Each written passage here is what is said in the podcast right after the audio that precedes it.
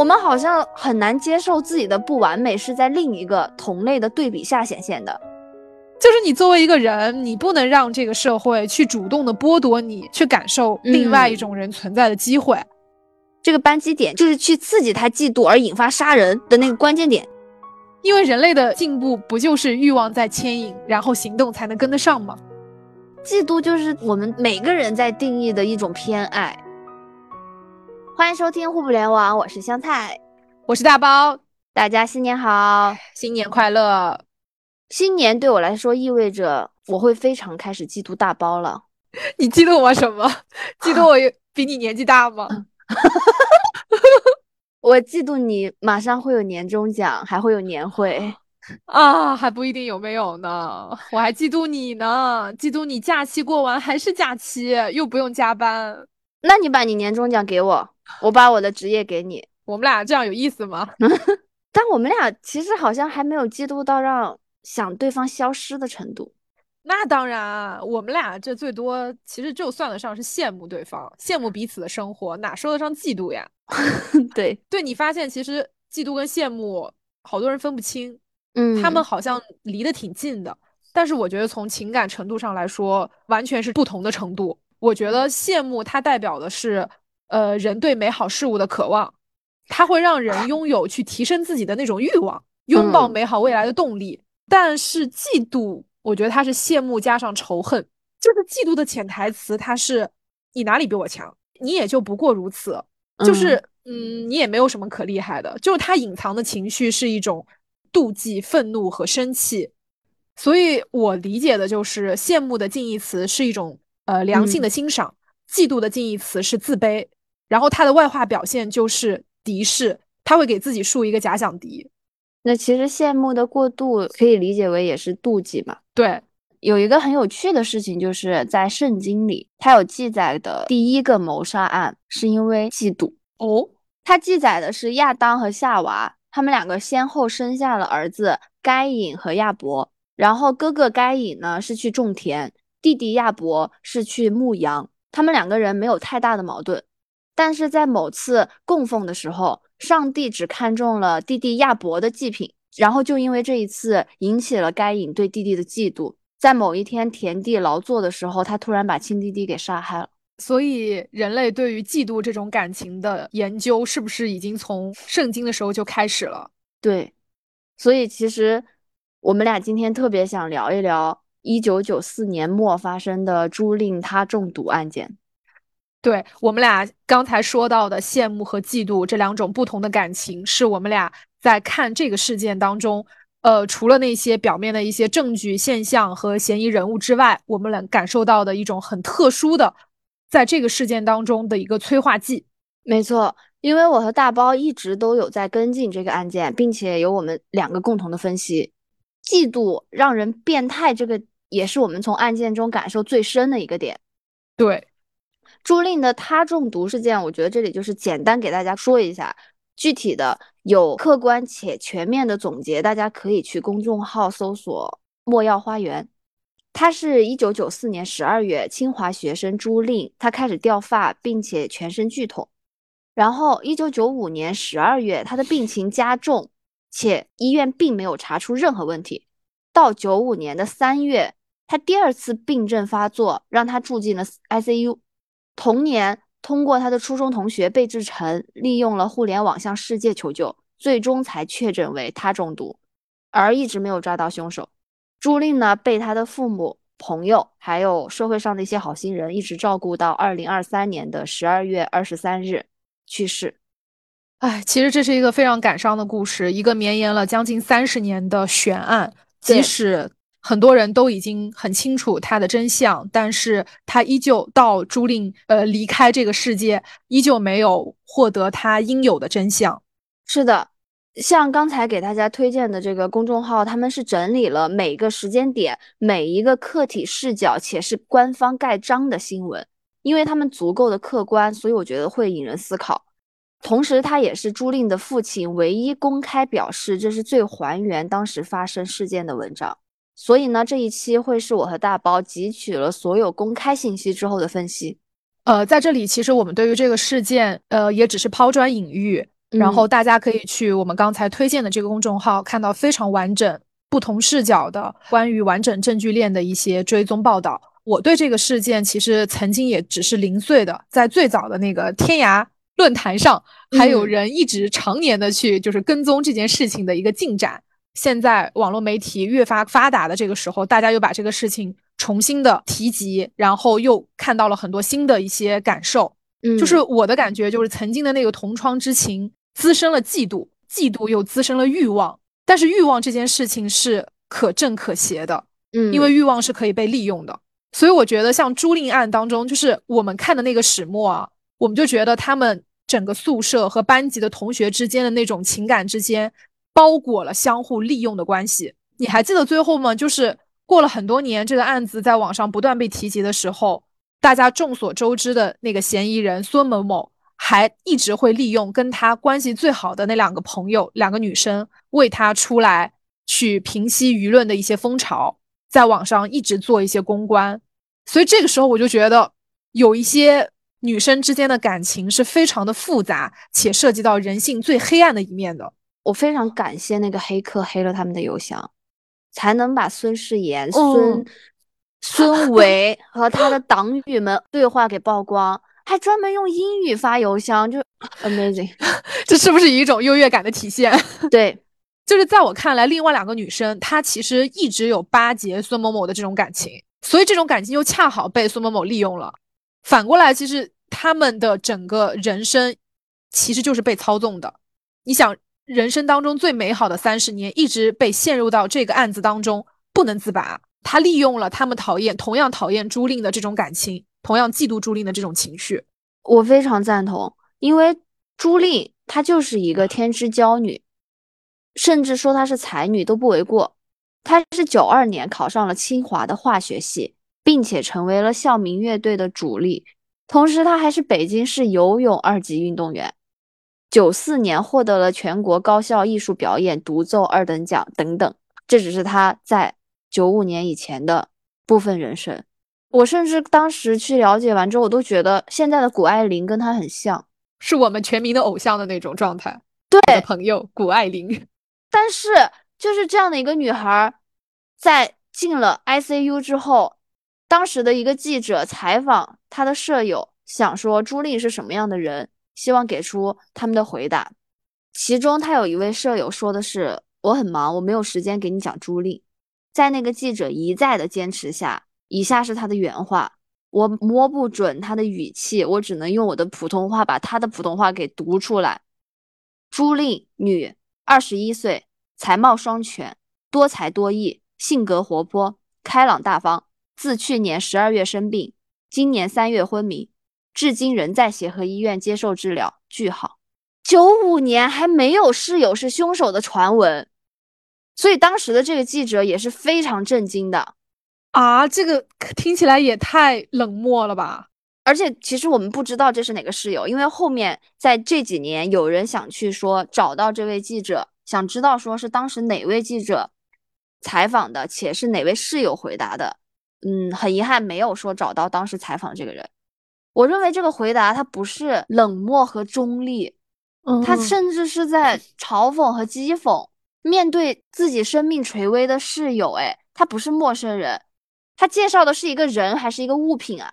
他这个回复就是完全不像是嗯跟他做过同学的人，就表面上看起来是冷漠和中立，但其实更多的我觉得是他内心真实情感的一种嫉妒的写照。就是再往负面一点来说，或者极端一点来说，就是他已经内心深处对朱是有仇视的感情。嗯，我无法想象当时那个画面，我都没有看到这个新闻。这是一个九五年的一个记者，他要去做一个关于朱令他中毒的一个报道，然后想去采访的一个原文章。我其实。之前有在犹豫过，我们大过年的就是新年第一期，要不要去聊这么一个比较正经或者是严肃的一个话题，同时也是带着一些悲伤的情绪，因为我们俩其实对于这个事件的追踪和投入都是真情实感的。但是我是觉得，对于嫉妒和羡慕的，就是来自于人性深处最真实的这种情感，还是挺值得跟大家探讨的。它为什么中间会有一墙之隔的区别？为什么？发展到极致的状态，对人来说是一种人性的毁灭或者说摧残。我甚至还有一个很大的疑问：为什么通常提到嫉妒心，它就已经被默认为是存在于女性这个群体之间的一种负面的情感呢？难道你说女人只有女人才天生好妒吗？我觉得人类的情感是绝对不限于发生在女性中间的，男性也一样。是，其实我更愿意去承认是这样子的一个不分性别的一种普遍性的情感。但是为什么女性就好像更加被广泛的谈论和研究呢？我有一个个人的浅见啊，就是我在想从历史的角度回溯一下女性在社会当中的职能分工和地位的问题啊，我不知道是不是能够找到这个问题的关键。因为在历史上有很长一段时间，女性在这个社会当中，她都是处于绝对的弱势地位。我们都是处于就是怎么说，等待被投喂、被支配，甚至是被豢养的这样的一个状态。所以我就在想，是不是意味着女性能得到的呃生产资料、社会资料，它都是被决定的？如果存在多寡的这个差异，也是一目了然的。嗯，所以这会让我们这些不能够掌控自己命运的女性。很容易产生不患寡而患不均的这种心态，但是他们又无力从根源上改变自己的境况，因为他没有办法说主动去劳作获得呃社会酬劳，所以他只能通过很肤浅的这种显性的竞争方式来争夺，而且争夺的是一种存量资源。这个互联网黑话你能明白吗？我又皱着眉头了。存量资源就是现有就这么多的，就没有办法他出去创造新鲜的东西，更多的东西。所以，久而久之，女性的这种源于被分配不均的嫉妒状态，而衍生出来的那种嫉妒心、小动作，是不是就变得越发的强烈？甚至还为女性嫉妒的衍生出来一套专有名词，比如说攀比、炫耀、小团体、塑料闺蜜情这种。确实，这几个词一听，脑子里会出现的是女性的脸，而不是说男性的脸。对。他们我觉得是不分彼此的，是一套就是互相有粘性的这种关联词。我觉得这个都是对女性盘根错节的这种带有历史偏见的一种判断。但我认为这些东西都要多亏媒体。你说的太对了，因为这些所有社会新闻发布的时候，媒体人更爱为这种事情放上性别标签，才会导致大家潜移默化开始觉得女人就是嫉妒的化身。这些炫耀是什么闺蜜塑料情，然后这些攀比小团体塑料姐妹花等于女性，没错。哎，你看一下这个字，嫉妒，嗯，哦，女 女字旁，很可怕。为什么这两个字都是女字旁？如果从我们的象形文字的这个角度出发的话，它就是从历史上就是来形容女性这个群体的专有名词。哎。原来在很多年前，你我们就已经被定性了。但明明人家圣经上的第一个，你看，因为嫉妒的凶杀案是男人之间的嫉妒呀。难道这个东西还有地域性 歧视？我我觉得很难去溯源，或者说我们需要查阅更多的资料。我有简单的查阅一下，其实为什么就是更容易跟女性联系在一起，就是因为我们历史上说的 history，就是英文这个单词啊，历史上是只有男人的故事，因为是 his 嘛，他的故事，这个他特指的是。单人旁的他，嗯，然后嫉妒在英文当中一个相对比较匹配的词是 hysteria，它的直译翻译呢就是叫歇斯底里的。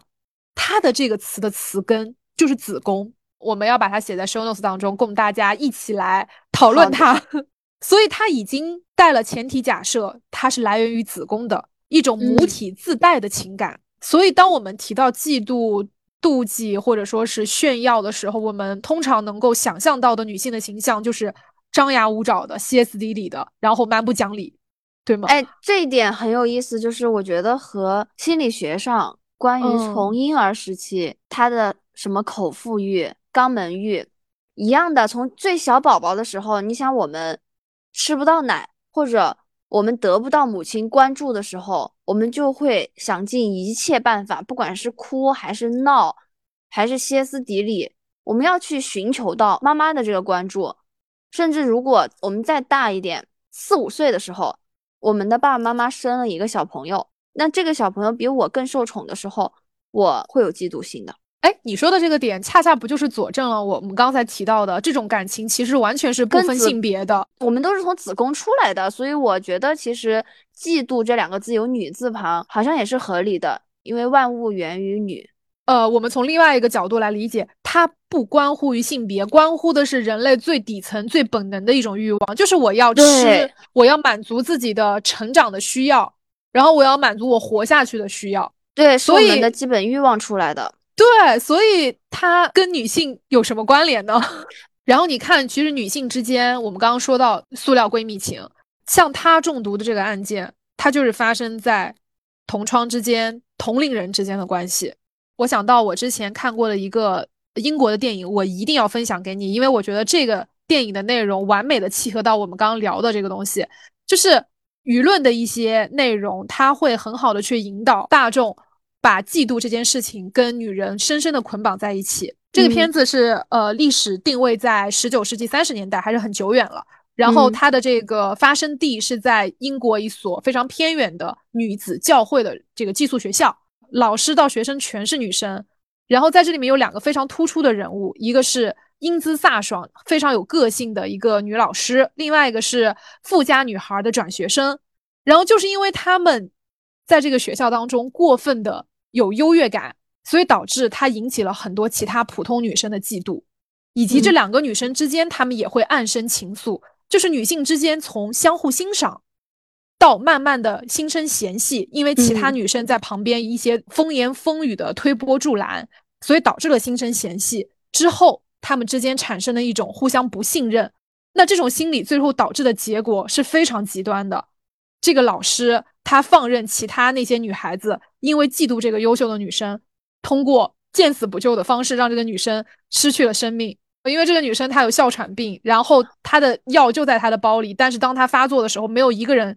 上前提供援手，老师和学生静悄悄的就一起看着他慢慢的失去生命。我觉得足够冷漠到我就像看见了朱令的室友们一样。没错，就是那个时候，你说所有人没有直接参与到这场凶杀案当中，但是所有人又都间接的成为了谋杀者，就是因为嫉妒导致的这种冷漠，让他们已经丧失了基本的人性。甚至还有一些很极端的案件，就是你敢想象，嫉妒是发生在母女之间的。这个是很值得玩味的。我以前从来都不敢想象，就是雌性竞争是竟然可以滋生在代际之间，因为我觉得这是一种很反常识的认知。所以我一直都非常讨厌一种玩笑，就是说女儿是爸爸的小情人啊，因为他是把母女形成了一个对立。就是母亲会嫉妒自己的女儿年轻貌美，或者是获得了原本属于丈夫的爱，她抢夺了来自丈夫的爱，所以嫉妒更多的时候，她的表象就是一种争夺资源。对，特别巧，我就是去年又看了一个很厉害的电影，这个电影叫英文叫 Pearl，其实直译过来是珍珠的意思，它就是这个女主人公的名字。嗯，就是表面上你看这个片子是发生在特定的历史时期，就是美国的大萧条时期。被时代所压抑了，这个女主她的个人梦想的施展而陷入到绝境。这个女儿最后因为这样子走极端，然后大逆不道，手刃了自己的父母。但是这只是表面情况，你看的再深一点，你就会明白，这完全不是时代的造就的悲剧。她个人悲剧的来源更多的是她母亲对她的极端控制，而控制的原因是因为母亲嫉妒自己的女儿，她嫉妒自己的女儿拥有更多的人生可能。拥有更多的机会，可以摆脱家务对他的束缚，以及他女儿有才能，因为他跳舞特别好，所以他就不让他去做这件事情，通过母亲的这个身份来控制他，扼杀女儿的一切梦想。最后女儿忍无可忍，把一家子都杀了。所以我就觉得这种事情表面上看很荒唐，但是细想之下又很合理。你分享的是艺术，对你分享的是电影，那大家都知道艺术来源于生活。是的，关于嫉妒有很多真实的案件，我是去查阅了两个我自己非常难理解的。首先是在二零一二年，一个广西十三岁的女孩，她肢解了她的好朋友。这个女孩是在家里用板凳敲晕了她的朋友，随后她用菜刀、割纸刀、剪刀还有啤酒瓶杀害了自己的朋友，并且将朋友分尸。最后清理干净案发现场。当时有很多舆论会去分析说，一个十三岁的女孩不可能这么完美犯罪，家里肯定会有帮凶或者怎么怎么样，但这些其实都不了了之，因为这个凶手未满十四岁，他没有被起诉，而这个小比小朋友吧，这个小女孩她当时交代的动机是什么？她嫉妒自己的朋友比她漂亮，也更受同学们欢迎，所以想让它消失。就这么简单的原因吗？我们听起来很简单，对不对？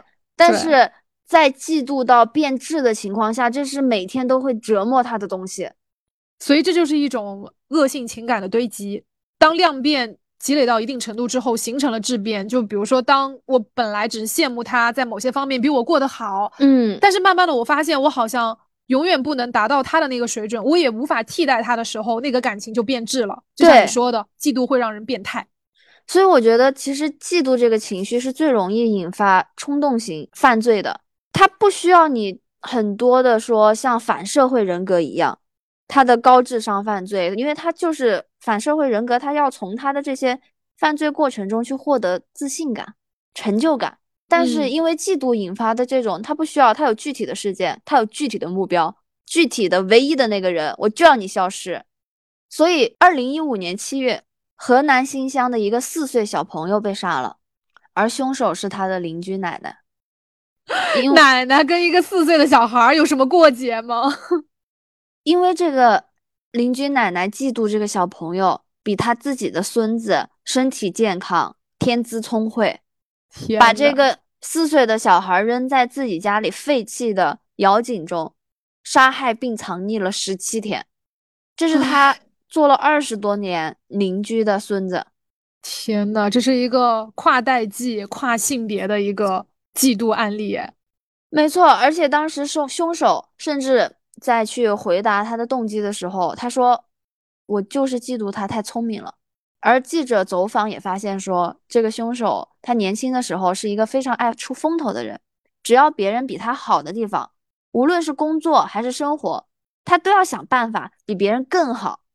就是因为这种好妒还有攀比心，他无法接受自己的孙子在出生之后因为后脑损伤，身体也不好，而他的这种争强好胜和不愿意落后的这种心态，而且是不良的心态，在邻居家的小孙子出生之后，他每天都在看着两个小朋友之间的差距，他就在想，既然得不到，那我就毁掉。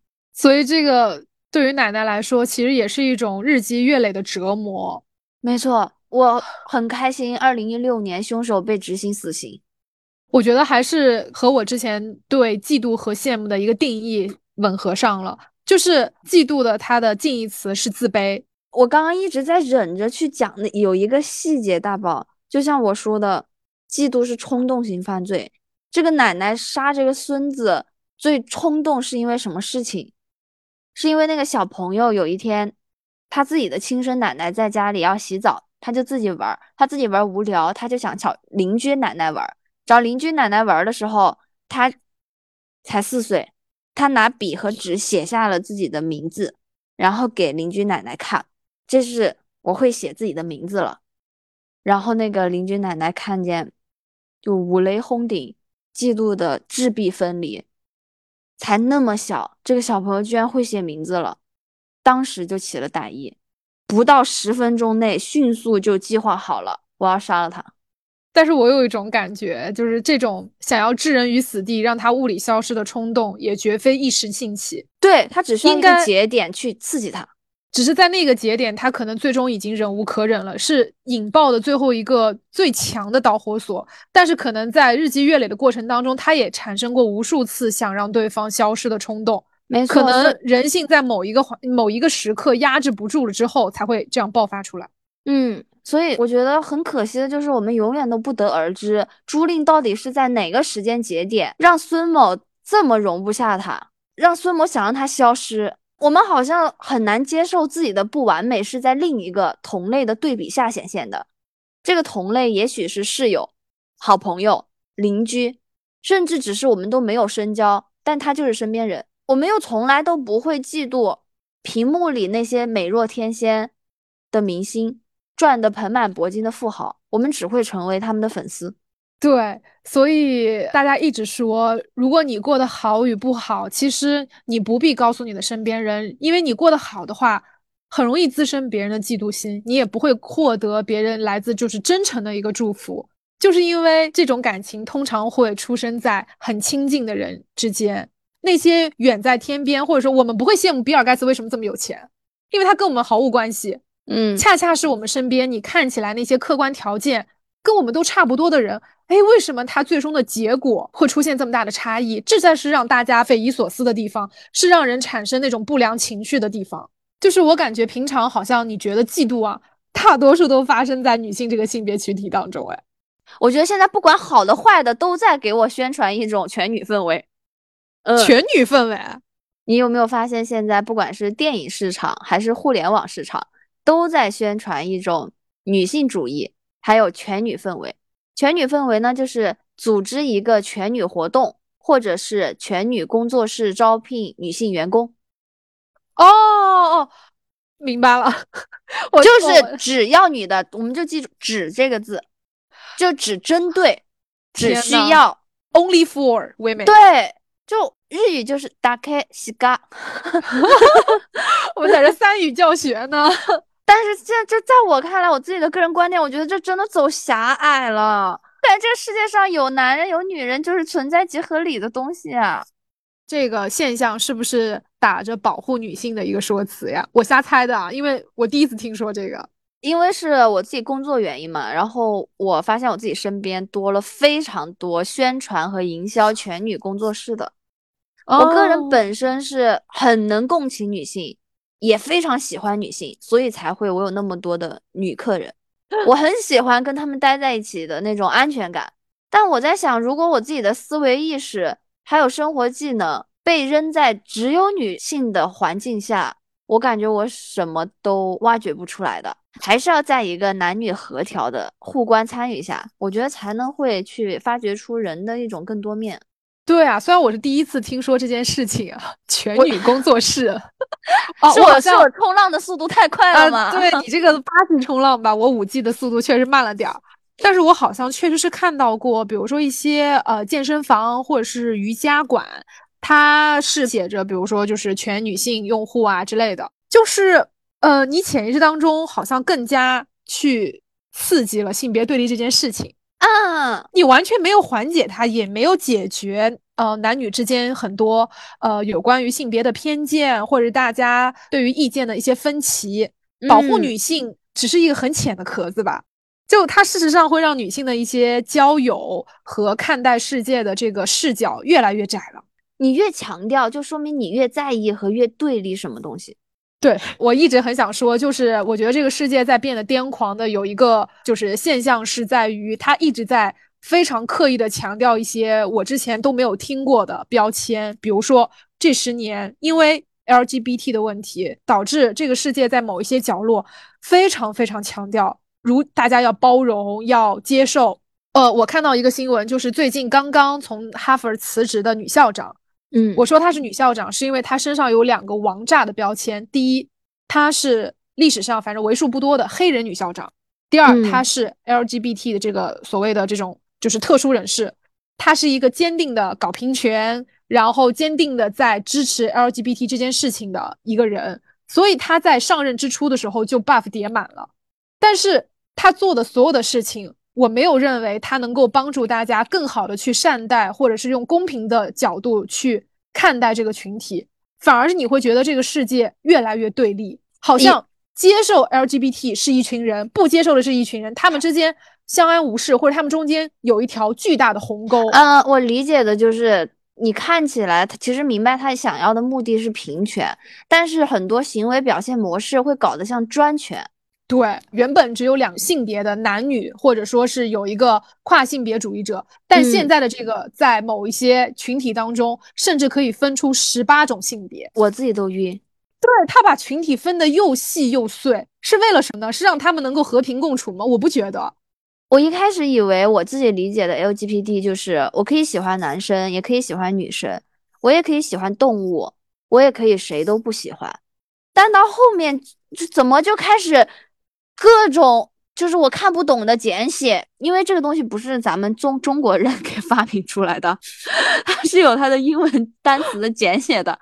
我感觉像在看一群乱码，然后配合着中文对它的注释，我发现我有点迷糊了。呃，我也发现了，就是这个缩写啊，所代表的这个群体越来越长，我已经不会念了。对，就是我觉得吧，为什么大家会觉得现在这个呃社会不够自由奔放？有一个很大的原因就是。太过于强调不同人群之间的对立，嗯，而且大部分的普通人其实是很容易被操纵的。就如果我是一个商家，哎，或者我是资本啊，我发现了这种商机，比方说 全女工作室这件事情，我就死命的往这个标签上去打，然后我会潜移默化的去影响到这群人。其实这些人根本就不在乎你到底是想要做什么，你只要去沾上了这个标签，告诉你。和男人一起上课有多么的不方便，这些男人都是想要冲着占你便宜来的。你宣扬他们反面的东西，他们就会坚定的追随你。你觉得你会让这些人变得更加平和和包容吗？其实并没有。对我希望我自己能够保持独立思考的能力。又回到朱令案，贝志成是他的初中同学。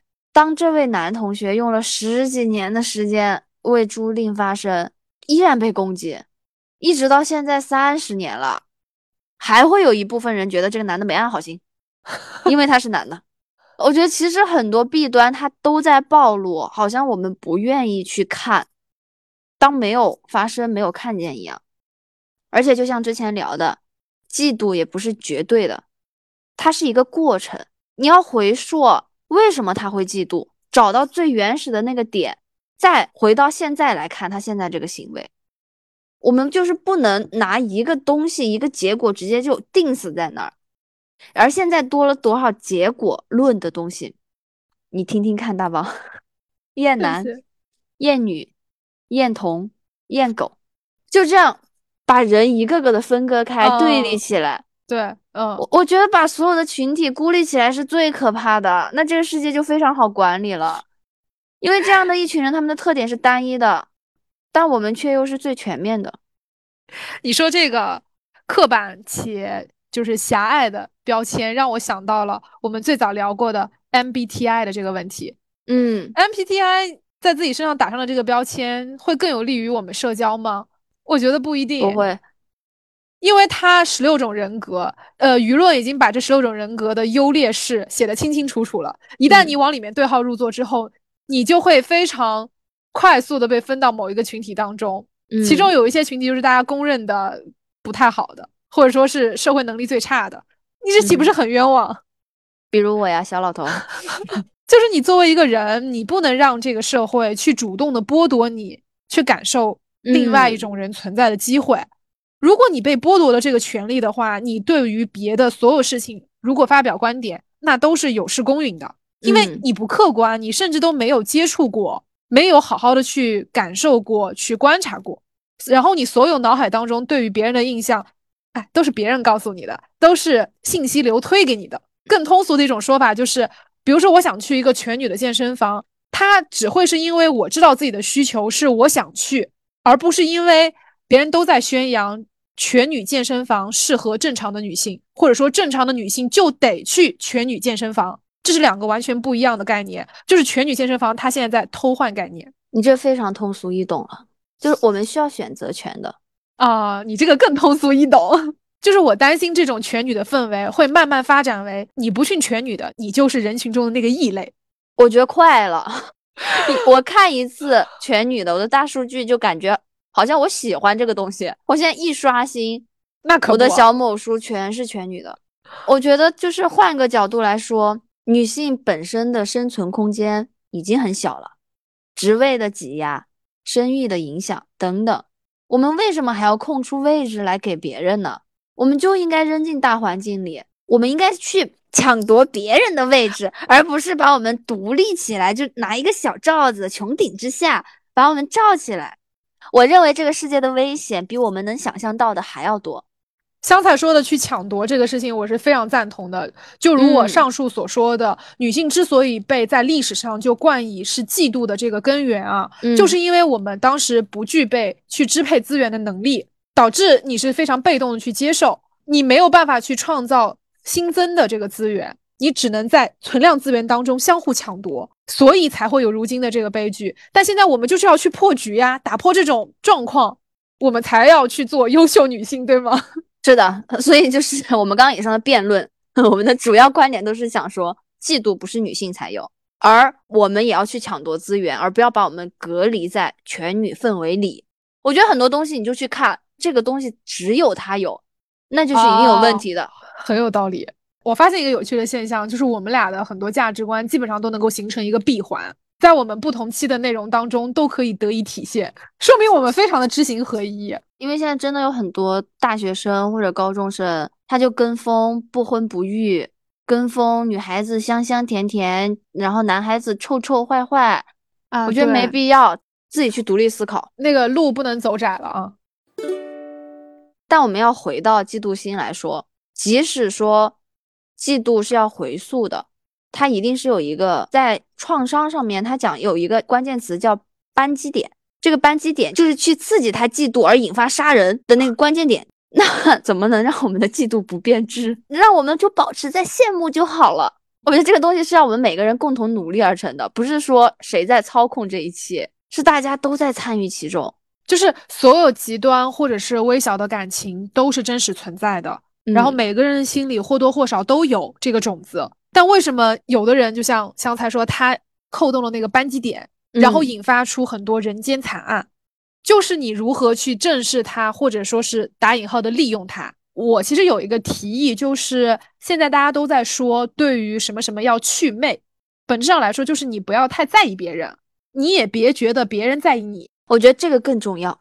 对，就是有一种不能算是自欺欺人的说法吧，就是如果你看谁啊过得特别完美，就说明你离他不够近。我赞同，我赞同，我也很赞同这个观点。我觉得他很妙的点就是，谁都有不如意，谁的生活呢都有千疮百孔的这种时候，你只是不知道而已。所以你嫉妒他什么呢？你我想到你说的那个社会新闻，那个奶奶，就是你嫉妒他什么呢？你现在那个小孩聪明，才四岁而已。对呀，你知道他以后会过什么样的人生吗？你知道你的福气可能还在后面吗？所以其实我们也只会嫉妒什么东西呢？聪明、健康、漂亮、人缘好、运气好的身边人，因为这些看起来很难最快的通过自身努力而实现。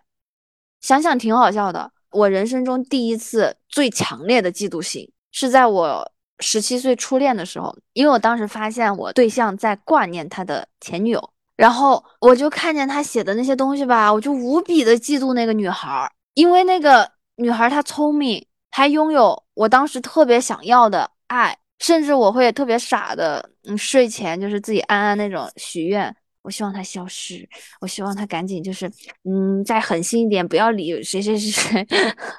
但我们呢又不会嫉妒身边的那些很温柔、很善良、很高敏感、很善于倾听。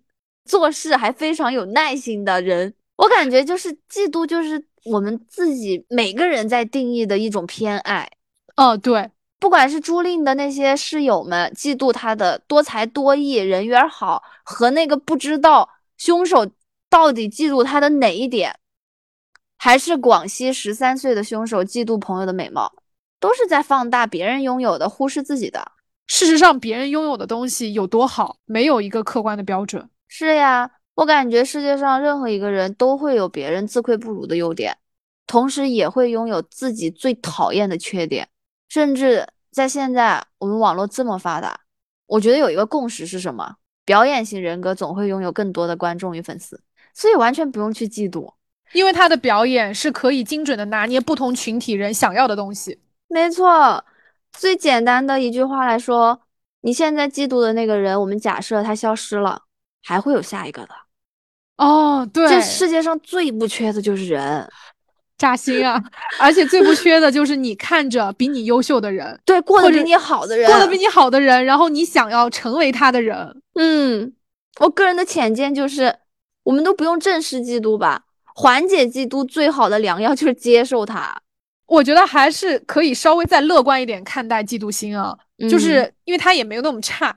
嗯，还是我们说的，如果你把它控制在一个还不错的分寸和尺度的时候，它是一种呃人生进步的原动力，因为你首先得先有欲望，就是我想成为谁，我想替代谁，就是给自己找一个良性的假想敌。因为人类的进步不就是欲望在牵引，然后行动才能跟得上吗？我觉得就不要欺骗自己吧，不要欺骗自己，人是真善美。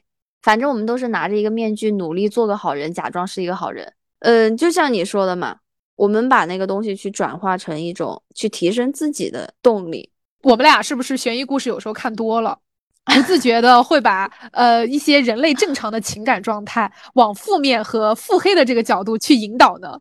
我觉得人就是腹黑的。我虽然也是这么觉得啊，但是我依旧觉得是因为我们俩的这个重口味爱好所导致的，就是我们很喜欢看和研究人性当中的一些黑暗源泉啊。对，所以我们的数据库里面这种是最多的。真善美会比较少。当时聊到这个话题的时候，我们就说，我们干脆要不然开一个系列叫七宗罪吧。然后嫉妒只是我们第一篇，但是后来觉得，天呐，我们的粉丝会不会觉得我们俩就是那个恶灵？我们俩是那种潜在的反社会人格？呃，其实完全没有。就是我觉得正确看待自己的情感，就还是我们之前说的，就你得正视它，对，或者缓解它。我甚至觉得，以上我们看到、听到的那些不好的、极端的案件啊。那些当事人根本就没有认识到自己已经有不可控制的嫉妒心在作祟了，所以他没有办法好好的去缓解自己的嫉妒情绪。我们还在听播客，就说明我们有机会，我们也有时间。情绪失衡对我们来说真的非常正常，但就是我们要明白，无论是否感受到失衡，别人的成就是我们没有办法改变的事实了。每当我们多关注对方一秒，其实对自己的关注度就会少一秒。同样的，我自己有多牛掰了，对别人来说也是无关的。不要让这些过度的情绪和欲望把自己陷入死局，就仿佛别人差了，哎，我就好了；或者是我现在非常不好，那他也别想好。就这个世界的能量没有就一定的此消彼长，就大家可以在一个绝对的一个能量磁场当中。共同拥有创造新增能量，我一直在援引存量和增量的这个概念，因为我觉得它就是人类对抗这个世界熵增的一种方式，就是去创造新鲜的东西，而不要试图从别人身上抢夺资源。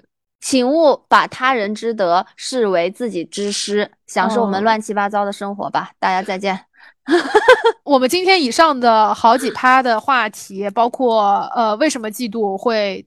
大多的存在于女性群体之间，以及这种全女的环境，你们觉得怎么样啊？我们很想听听大家的意见，也欢迎大家在评论区跟我们一起讨论。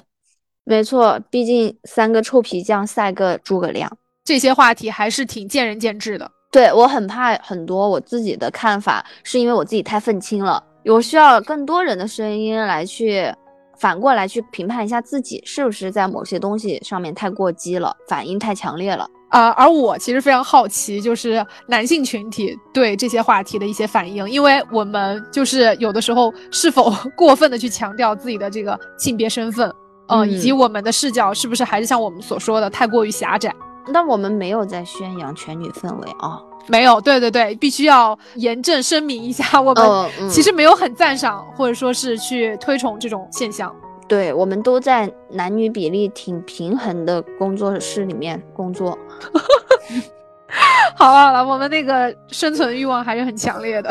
然后最后希望大家听完这些播客啊，千万不要有太沉重的这种心情，听完就过了。然后希望朱令在另一个时空里面可以继续他的精彩人生。